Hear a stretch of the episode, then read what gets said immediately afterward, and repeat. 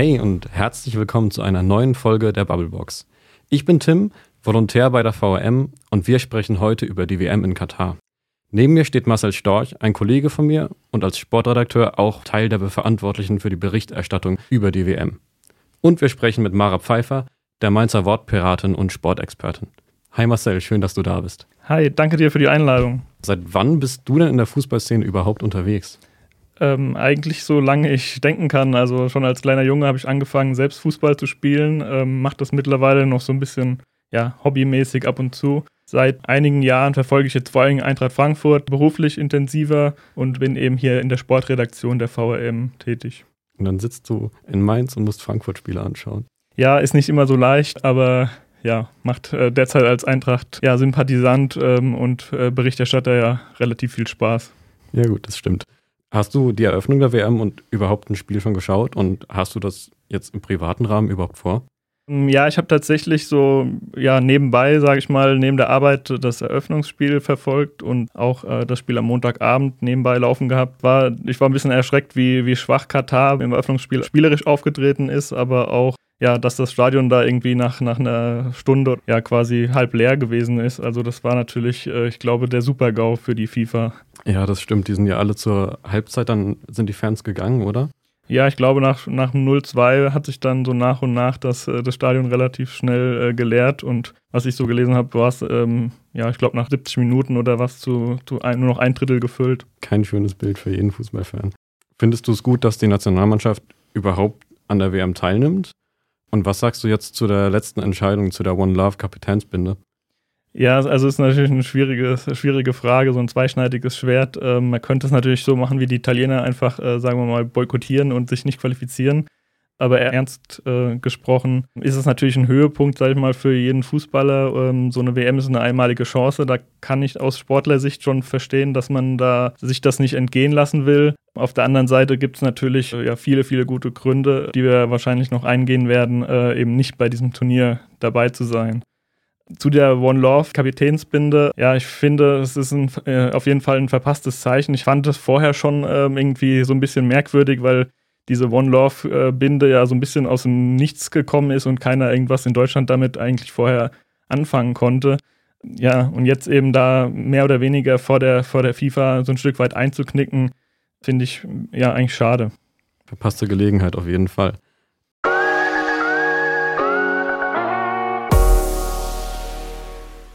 Um uns erstmal alle auf einen Stand zu bringen, haben wir die Wortpiratin Mara gefragt, warum die WM überhaupt so in der Kritik steht. Die Gründe, warum diese WM in Katar kritisiert wird, sind natürlich unheimlich vielfältig. Das ist ja in den letzten Wochen und Monaten auch wirklich schon verstärkt durch die Presse gegangen. Das fängt schon mit der Vergabe an und wie die genau gelaufen ist. Es ist natürlich ein sehr starker Fokus auf dem Umgang mit Arbeitsmigrantinnen und vor allen Dingen auf den ungeklärten Todesfällen von hauptsächlich Männern auf Baustellen, sowohl für die Infrastruktur rund um die WM und prinzipiell in Doha, aber eben auch konkret auf den äh, WM-Stadienbaustellen. Ähm, dann haben wir die Thematik der fehlenden Menschenrechte. Es gibt eine starke Einschränkung der Rechte von Frauen, der LSBTIQ-Stern-Community, aber auch ganz andere Themenfelder, wie beispielsweise eine mangelnde Nachhaltigkeit, zum einen durch Stadien, die so schon sprichwörtlich in die Wüste gebaut werden und die danach erstmal nicht mehr gebraucht werden. Äh, dann gibt es natürlich einen sehr, sehr hohen Aufwand, alles auf Temperaturen runterzukühlen bei denen dieses Turnier überhaupt stattfinden kann. Es ist selbst jetzt im Winter noch relativ heiß in Katar. Willst du direkt was zu sagen, Marcel? Ähm, ja, also ich kann da nur zustimmen. Ich habe ähm, mich nochmal für einen Artikel so ein bisschen mit der Chronologie, wie diese WM überhaupt im Winter in Katar da gelandet ist, befasst. Und äh, das ist schon irgendwie so ja, relativ erstaunlich und skurril. Es gibt wie drei Punkte, würde ich sagen, warum die WM eben so umstritten ist. Das eine eben die Menschenrechtslage, Mara hat es schon angesprochen. Dann natürlich die Korruptionsvorwürfe rund um die WM-Vergabe und auch diesen, äh, diesen Termin im Winter eben. Besonders die Korruption äh, ist schon irgendwie interessant. Da gab es damals äh, 2010, als die WM nach Katar vergeben wurde, sollten 24 äh, FIFA-Wahlmänner quasi abstimmen. Zwei waren dann schon vorher von britischen Reportern äh, überführt worden, äh, wie sie ihre Stimme zum Kauf angeboten hatten. Und äh, von den anderen 22, die dann am Ende für Katar eben in Mehrheit äh, gestimmt haben, sind wirklich auch nur ein, ähm, ja, sag mal, weniger als eine Handvoll seither quasi ohne äh, Korruptionsverdacht äh, oder frei von Korruptionsverdacht. Ja, okay, das ist natürlich krass, das so zu hören. Hören wir auch mal, was Maran noch so sagt. Ich finde es äh, sehr wichtig, dass man bei der Kritik zum einen genau ist und zum anderen differenziert. Also es gibt sehr, sehr viele Themen, die man mit Fug und Recht kritisieren kann, aber ich finde, es sollte dann sauber passieren, beispielsweise wenn es um die Zahlen von Menschen geht, die in Katar leben und arbeiten. Dann wird für mein Gefühl oft suggeriert, äh, diese etwa 2,5 Millionen seien eben äh, alles Arbeitsmigrantinnen im Sinne von Menschen, die in einem totalen Niedriglohnsektor arbeiten. Und das ist tatsächlich nicht der Fall. Es gibt äh, in Katar auch sehr, sehr viele Expats, also Leute, die beispielsweise zum Studium dahin kommen oder die sich bewusst entscheiden, wirklich in dem Land zu leben und da in gehobenen Positionen arbeiten und auch sehr gutes Geld verdienen. Ich finde, ähm, beide ähm, zu zeigen äh, gehört dazu. Ähm, zum anderen finde ich es in Sachen Differenzierung total wichtig, äh, immer genau zu schauen, wann kritisieren wir die FIFA, beispielsweise für Vergabepraxen die auch schon bei den vorangegangenen Turnieren höchst problematisch waren. Ähm, wann richtet sich die Kritik gegen Katar selbst? Das ist ein guter Punkt zum Thema Gastarbeiter. Da gab es ja verschiedene Berichte über die, über die Jahre. Ähm, ein großer war von The Guardian, der britischen Zeitung, äh, wo die Rede von äh, 6500 gestorbenen äh, Gastarbeitern, die kommen ja hauptsächlich aus Nepal, Indien, Pakistan und Bangladesch und arbeiten eben dort äh, in, in Katar. Und äh, Amnesty International hat sogar von 15.000 oder bis zu 15.000 Gestorbenen gesprochen. Und ganz interessant ist, dass äh, FIFA-Präsident äh, Gianni Infantino mal äh, von lediglich drei toten Gastarbeitern auf FIFA-Baustellen, also Stadien, gesprochen hat. Was ja immerhin überhaupt schon Zugeständnis der FIFA ist, dass es Tote gab. Fast schon beeindruckend, wenn man sich gerade so die aktuellen Reden von Infantino anhört, was der, naja, ähm, da so verzapft. Ja, er hat da ja, am Samstag da mit seinem General oder mit seinem Rundumschlag ganz schön für, für Wirbel gesorgt und äh, ja, für einiges an Kopfschütteln, ja. Nicht zuletzt äh, würde ich gerne an der Stelle auch das Thema äh, Eurozentrismus ansprechen, ähm, denn es ist natürlich ein großer Quatsch, was Gianni Infantino äh, zuletzt äh, gesagt hat, also von wegen, dass man von Europa aus Katar nicht kritisieren dürfe.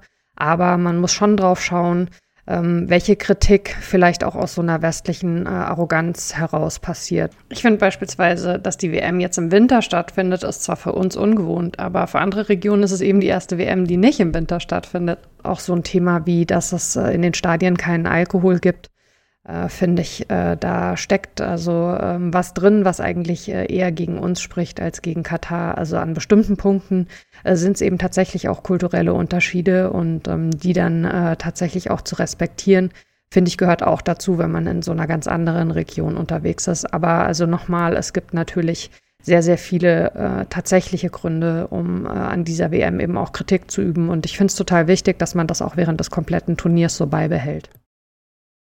Ja, ich finde, das sind, ähm, sind zwei gute Punkte. Ähm, zum einen dieser, dieser Termin in, im Winter und auch der verbotene Alkoholausschank. Finde ich auch was, was man aus, aus unserer Sicht oder aus meiner Sicht, ja, worauf man diese, diese Diskussion oder die Debatte nicht so fokussieren sollte. Ich hatte mit einem syrischen Fußballfan, der jetzt mittlerweile in, in Deutschland lebt, auch darüber gesprochen und der sagt, ja, aus seiner Sicht wäre das auch schade irgendwie, wenn man jetzt nur sagt, die WM muss im Sommer stattfinden, weil das eben auch viele Nationen, wie jetzt zum Beispiel im Katar, ähm, einfach ausschließt schon von vorne herein. Und das, da, da hat er absolut recht, finde ich. Ähm, das ist so ein bisschen was, was man in der Diskussion vielleicht ein bisschen zurückstellen sollte. Ähm, aber ich finde insgesamt äh, schon interessant, ja, wie dieser Termin überhaupt dann im, im Winter einfach zustande gekommen ist. Das finde ich das, äh, sagen wir mal, skurrile oder interessante daran, weil eigentlich war ja damals in der, Be in der Bewerbung und äh, auch bei der Vergabe damals war die Rede, der Termin äh, findet im Sommer statt. Da gab es auch dann diese Rede, nachdem der Josef Blatter eben verkündet hat, die WM geht nach Katar. Dann hieß es von den katarischen ähm, ja, WM-Verantwortlichen, wir haben ein Date im Sommer, äh, ein Date mit der Geschichte im Sommer äh, 2022. Also alles war irgendwie eher auf Sommer 2022 ausgelegt. Und dann hat man aber irgendwie äh, festgestellt, dass es bei 50 Grad im Schatten äh, ja, vielleicht nicht so die gute Idee ist, Fußball zu spielen. Auch wenn man natürlich jetzt die Stadien da runterkühlt. Ich habe von äh, Reportern gesehen, die sogar gefroren haben da auf der Tribüne, weil es anscheinend so kalt ist. Aber natürlich das drumherum, also Fanfestivals, die Mannschaften müssen sich irgendwie vorbereiten, ähm, die Fans müssen zum Stadion kommen. Das macht bei 50 Grad nicht so viel Spaß. Und ja, von daher finde ich, dass ja, wie dieses, wie die WM dann eben äh, im Winter gelandet ist, äh, ganz interessant. Da gab es ja nochmal eine große Doku von, äh, von Jochen Breyer vor der WM im ZDF, äh, wo er auch so ein bisschen dargelegt hat, äh, dass dann die Clubbosse der großen europäischen Vereine, unter anderem Karl-Heinz Rummenigge vom FC Bayern, auch dort nach Katar eingeladen wurden und äh, ja, da umschmeichelt wurden. Am Ende wurde dann, ist dann Rummenigge mit zwei Rolex-Uhren äh, zurückgekommen, wurde dann am deutschen Zoll damit erwischt, weil die eben unverzollt waren. Und er behauptet, die, die wären nicht von Katar gekommen. Aber es, es, fällt dann schon auf, dass dann so ein bisschen die Rhetorik äh, sich bei den großen europäischen Club äh, mit der Zeit geändert hat. Und ja, 2015 hat dann die FIFA am Ende ähm, beschlossen, eben, dass die WM im Winter stattfindet. Ja. ja, wie Mara es gesagt hat, es geht darum, differenziert Kritik an dieser WM zu üben und darauf zu schauen, wo diese Kritik eigentlich berechtigt ist. Wir als Zeitung und Verlag berichten ja ausführlich über die WM, auch wenn viele ja eigentlich so wenig Aufmerksamkeit wie möglich geben wollen. Und auch das ZDF hat erklärt, ausführlich, aber kritisch über die WM zu berichten. Marcel, was sagst du dazu? Wie stehst du dazu? Äh, ich finde, es ist ein, äh, auch für uns ein schwieriger Spagat, aber wir versuchen natürlich, ja, viele kritische Stimmen, viel, viel drumherum zu beleuchten. Momentan ist ja gefühlt eh der, der Sport immer noch im Hintergrund, weil äh, jeder diskutiert über äh, One Love, Kapitänsbinde oder ja, äh, oder Boykott. Das sind natürlich auch Themen, die bei uns aufgreifen. Ich hatte zum Beispiel äh, mit Michael Ott gesprochen, der ist seit langen Jahren schon beim FC Bayern äh, äh Kritiker des äh, Katar-Deals. Sie haben ja ein äh, Sponsoring von äh, Qatar Airways und über seine Sicht auf diese WM oder auch eben mit Christoph Hamm vom ZDF über seinen, ja, über diesen schwierigen Spagat auch für die öffentlich-rechtlichen Mara war ja tatsächlich auch in Katar vor Ort und hat sich das Gastgeberland persönlich angeschaut. Kannst du auch von positiven Entwicklungen berichten und werden diese nach der WM deiner Meinung nach anhalten?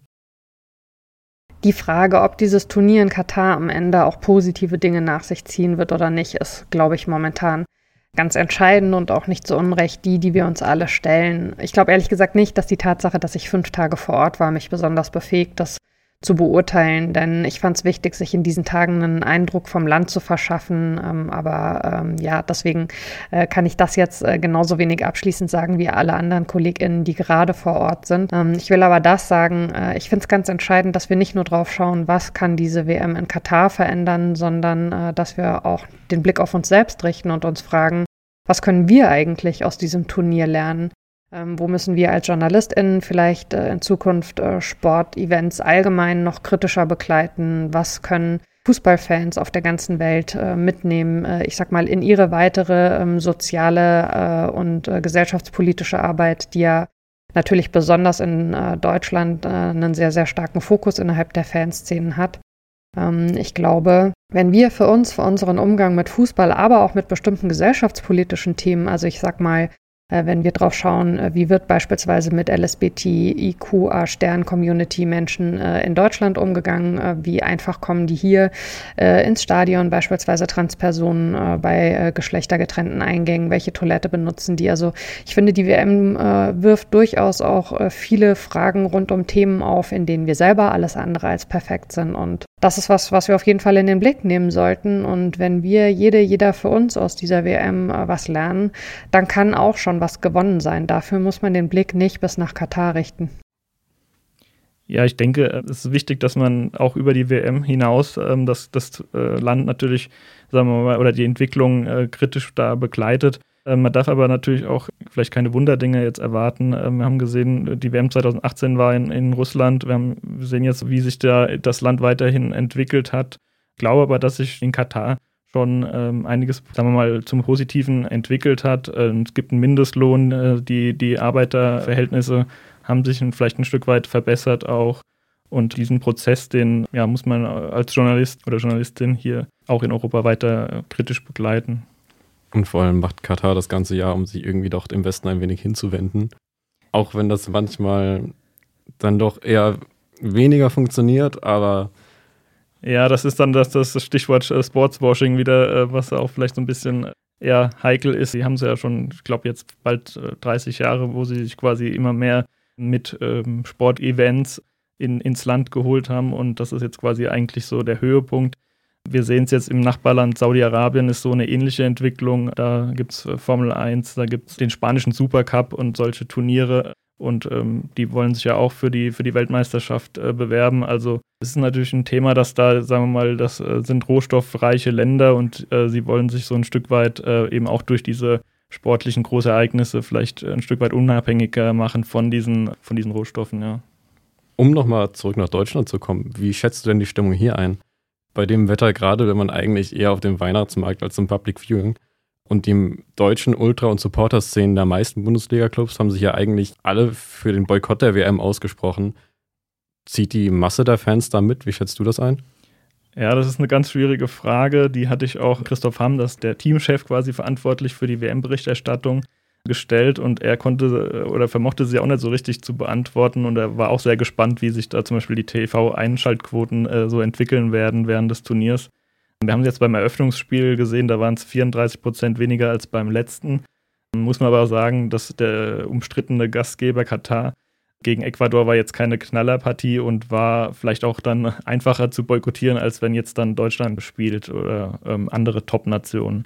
Also ich bin auch sehr gespannt. So aus meinem Umfeld oder Freundeskreis höre ich auch viele, die sagen, ja, ich werde sie mir irgendwie so nebenbei anschauen. Äh, es gibt jetzt keine große Vorfreude oder ähm, ich fieber jetzt nicht auf die WM hin oder auf irgendwelche Spiele, aber ich ja, boykottiere sie jetzt auch nicht komplett. Wobei ich das auch, äh, gibt ja einige, die das wirklich so durchziehen, finde ich auch Hut ab, auf jeden Fall Respekt, ähm, wenn man das so macht und gibt ja auch verschiedene andere Möglichkeiten. Also die ähm, Werder Bremen Ultras hatten zum Beispiel aufgerufen, Nachwuchsspiele und Frauenspiele äh, des, des Vereins zu besuchen.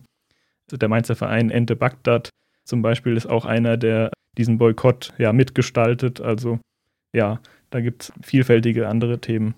Und dann schauen wir mal zum ersten Deutschlandspiel, wie die Quote bei uns aussehen wird. Aber um jetzt nach dem ganzen Politischen dann doch nochmal zum Sportlichen zu kommen, wie schätzt du denn die deutsche Mannschaft und ihre Chancen ein? Ähm, ich glaube, dass äh, ich traue ihnen so, sagen wir mal, maximal das Halbfinale zu, vielleicht das Viertelfinale. Also es wird jetzt, glaube ich, kein äh, kompletter Super-GAU wie in Russland mit Vorrunden aus, ähm, sondern ja, ich glaube, dass sie schon die Vorrunde überstehen werden und aber für den Titel ja, fehlt mir Weltklasse Mittelstürmer und ich finde auch da zum Beispiel auf den defensiven Außenbahnen sind wir da nicht so besetzt, dass es da irgendwie dafür reichen würde. Wobei da ja auch jeder Mannschaft so ihre Wehwehchen hat.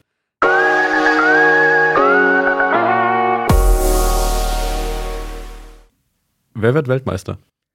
Ich glaube, dass ein südamerikanisches Team dran ist. Ähm, Brasilien oder Argentinien. Äh, Argentinien, sag ich mal. Dann kriegt Messi also doch noch seinen Titel. Was ist die beste Kneipe in Mainz zum Fußballschauen? Äh, das ist echt gesagt eine schwierige Frage, weil ich noch nicht so lange in Mainz wohne, aber ich äh, würde jetzt mal die Zeitungsende sagen, in der Hoffnung, dass sie über Fußball zeigen.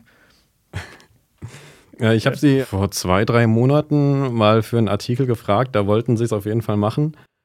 Schauen wir mal, was sie jetzt tun. Was wird die Überraschungsmannschaft des Turniers? Ich könnte mir tatsächlich vorstellen, dass unser erster Gruppengegner Japan eine der Überraschungsmannschaften wird, weil ich glaube, die haben super Bundesligaspieler mit Daichi Kamada zum Beispiel von der Eintracht. Ähm, und ja, ich glaube, ähm, das könnte eine Mannschaft sein, die weit kommt. Na gut, mit, mit Kamada bist du ja voreingenommen. Das ist ja unfair.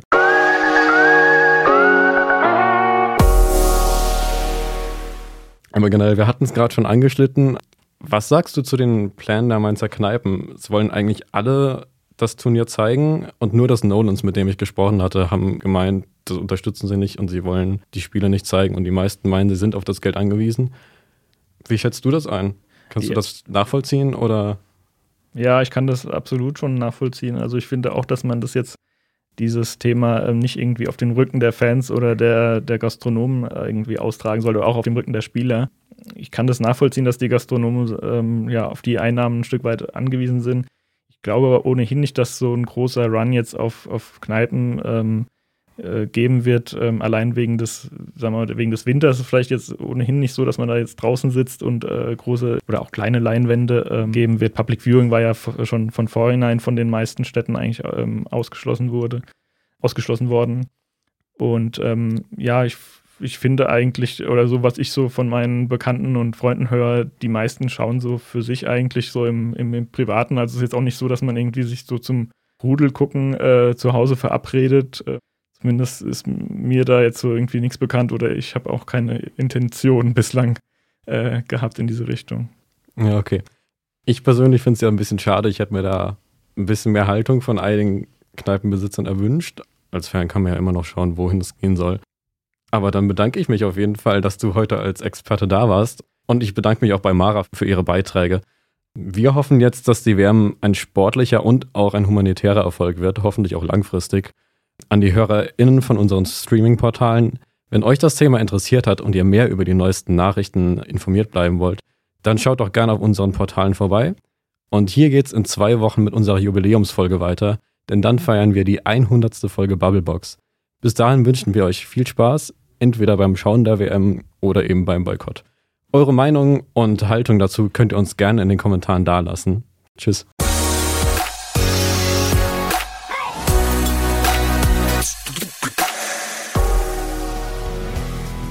Die Bubblebox ist eine Produktion der VRM von Allgemeiner Zeitung, Wiesbadener Kurier, Echo Online und Mittelhessen.de.